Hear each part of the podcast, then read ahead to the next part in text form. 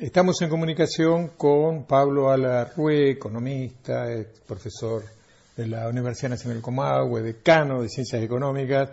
¿Cómo, cómo andás, Pablo? ¿Qué decís? Hola, ¿cómo estás, Aldo? Un gusto de conversar con vos y con tu bien.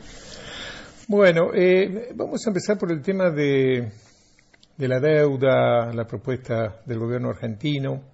Esta última información, en principio se decía que que hubo mucha resistencia por parte de, los acreedores. Hay una información que habla de que este es el fondo quizás más grande de Wall Street, eh, BlackRock, le ha propuesto a, otros integrantes del comité de acreedores que acepten una quita mayor eh, para tratar de llegar a un acuerdo con, nuestro país.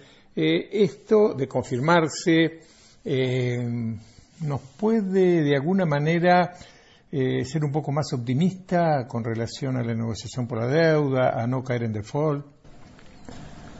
Sí, yo creo que el escenario es, eh, en principio, por lo menos encaminado y positivo.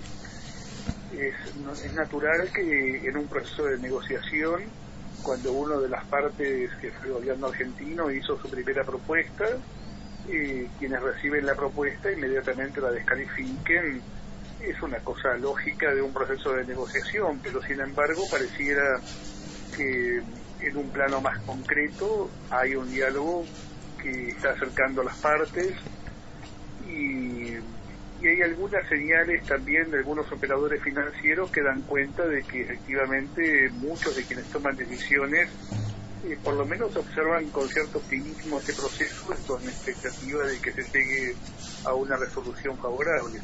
Así que yo creo que sí, que efectivamente las cuestiones están encaminadas. Además, hay un contexto favorable. Yo creo que de alguna forma una de las derivaciones positivas, si cabe decirlo, de la pandemia es que la fragilidad financiera se volvió global y que hay un interés por parte de algunos centros internacionales de no agudizar los procesos ya de por sí negativos que están en marcha bueno, y eso se expresa en algunas recomendaciones de aceptación de la propuesta argentina que han emitido organismos como por ejemplo el propio Fondo Monetario Internacional.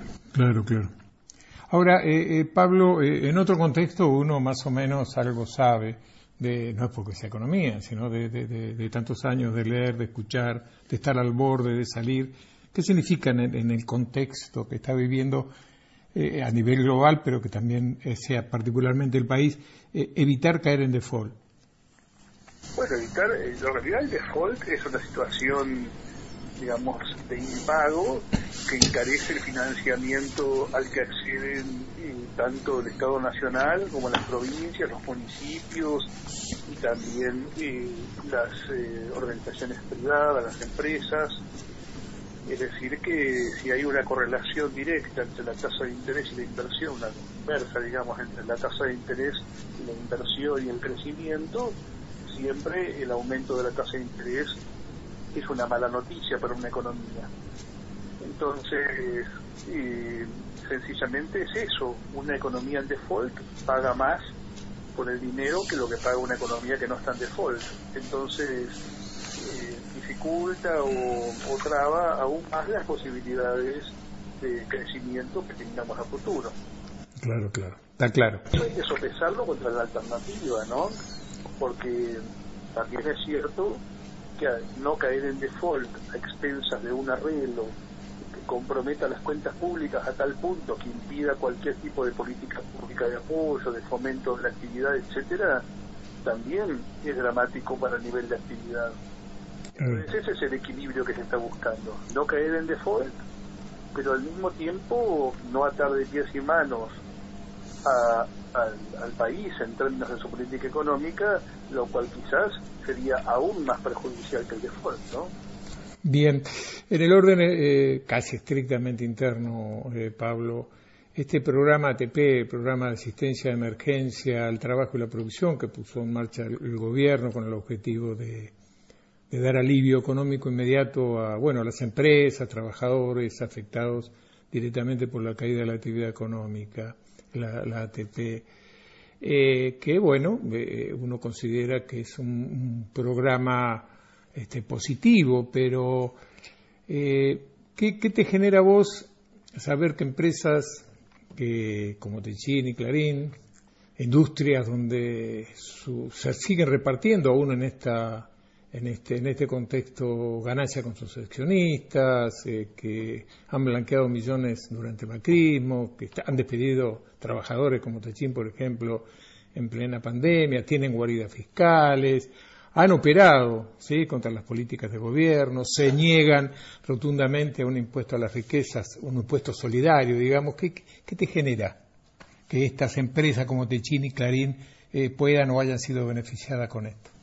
Bueno, en lo personal me genera mucho retazo, como cualquier argentino, ¿no? El panorama que vos pintás es más que claro y cuando uno conoce mínimamente la trayectoria de muchos de esos actores, sabe que, bueno, que se dan todas esas cuestiones que vos fuiste describiendo. En muchos casos llegan al punto de fijar su domicilio empresarial en paraísos fiscales fuera de la Argentina, son en buena medida los responsables de el brutal, la brutal fuga de capitales que tuvo la Argentina y la constitución de activos externos que algunos sitúan por encima de los 200 mil millones de dólares fuera del país, eh, o sea que tienen respaldo financiero ellos para afrontar la pandemia sin necesidad de la ayuda del Estado.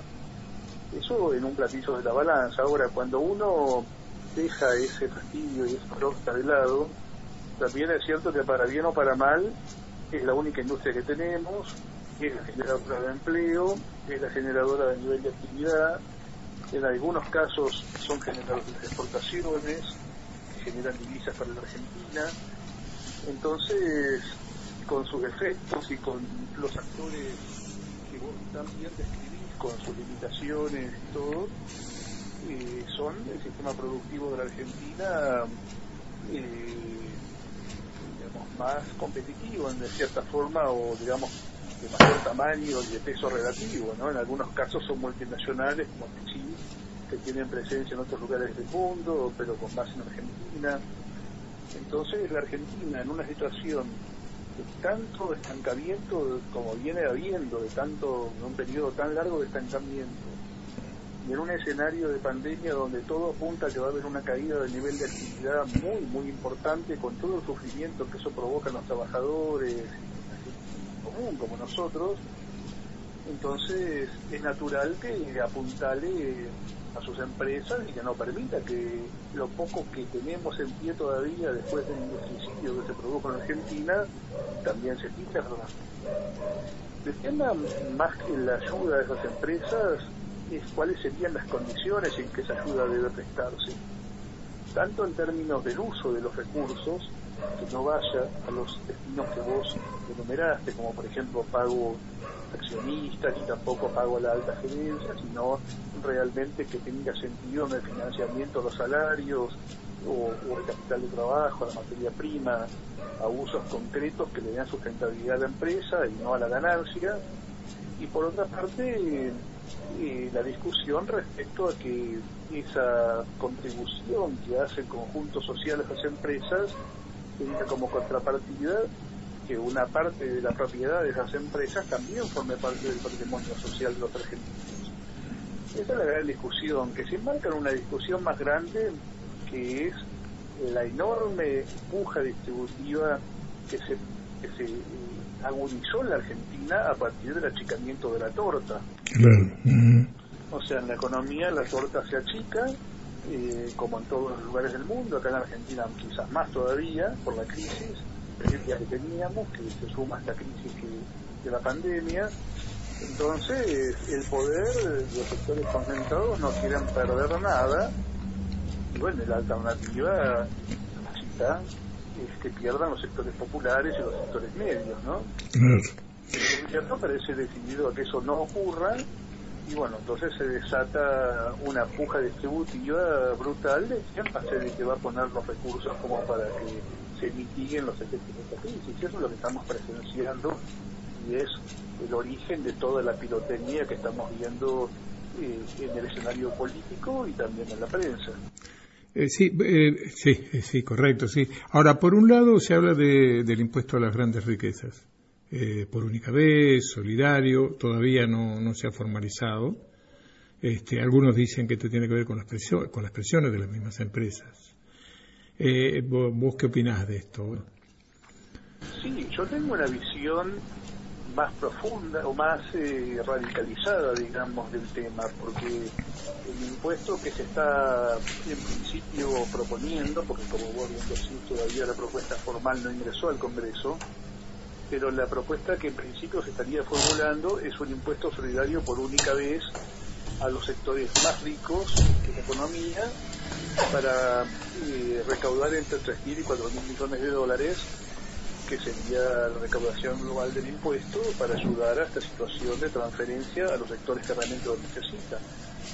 Pero yo, en mi visión, eh, creo que la cuestión es aún más profunda, que el impuesto no debe ser por única vez, y que en realidad eh, quizás, ojalá, la pandemia nos permita poner sobre la mesa discusiones que son grandes deudas de la democracia desde el, desde el 83, digamos Sí, esto tiene que ver con cambiar el...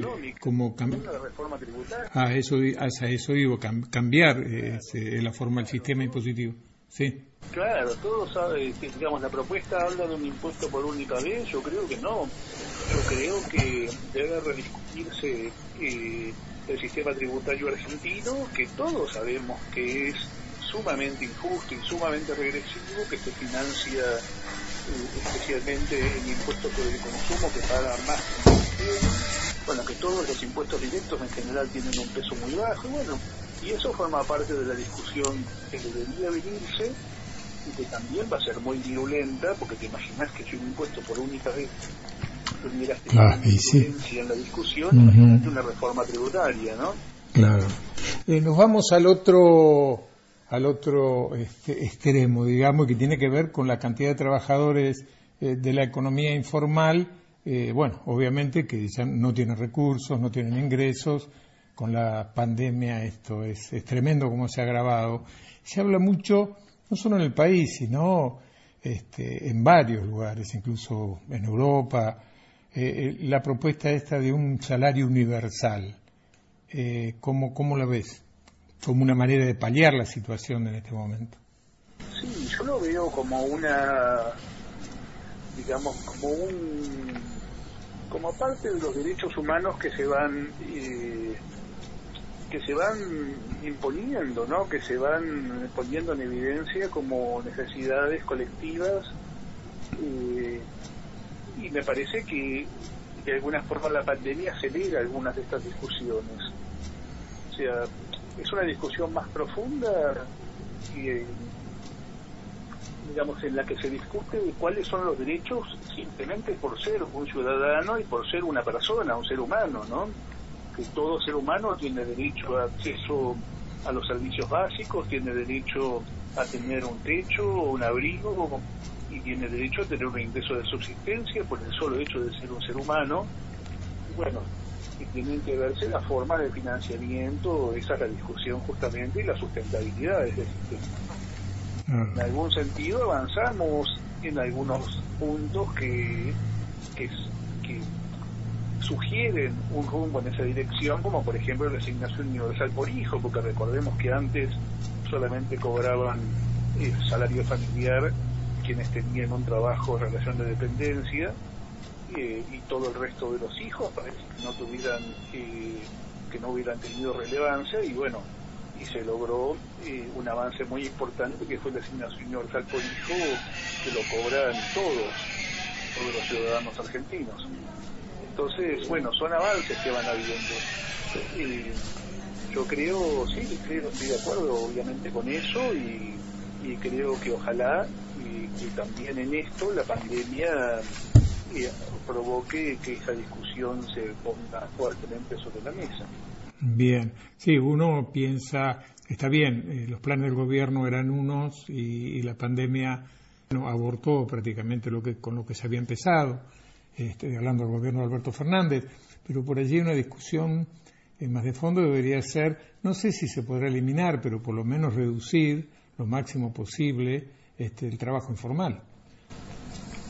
Sí, por supuesto, eso es una cuestión central en la política económica que además se agravó durante este último gobierno de Macri.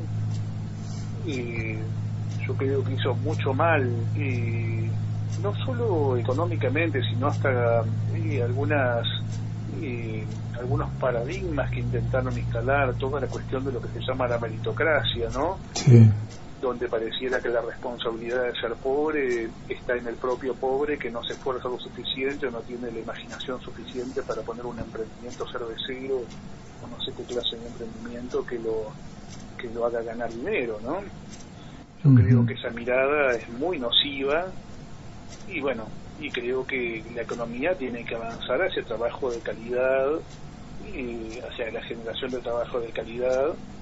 Bueno, y ese es el gran desafío. Lo que pasa es que realmente el actual gobierno ya tomaba la gestión con una situación muy compleja, sabiendo que íbamos hacia, hacia una situación de, impago en la cuestión de la deuda, sabiendo que veníamos de una situación de hiperinflación en ciernes, bueno, un nivel de actividad en picada, y todo eso conformaba un escenario muy, muy complejo y bueno, y todos sabemos que encima de todo eso, apenas asumió, se encontró con esta situación de pandemia. Entonces, hay muchas cuestiones de la agenda de reclamos que venían muy bien planteados y, que ahora están de alguna forma relegados o un poco postergados, ¿no? Yo creo que todo eso va a resurgir apenas eh, esta situación de pandemia se supere. Muy bien, Pablo, te agradecemos como siempre tu atención con Antena Libre permitir este, entender un poquito mejor lo que está pasando este, en nuestro país, eh, sobre todo en el ámbito económico. No, al contrario, creo que es un tiempo de intercambiar ideas.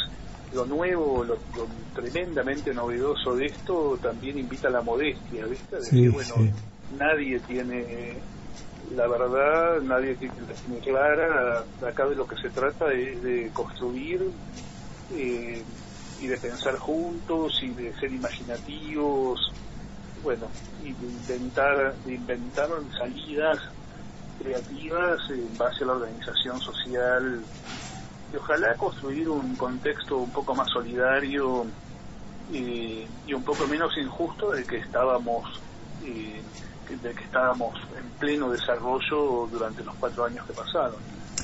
Así que bueno, un gusto de conversar con vos. Bien, igualmente, Pablo.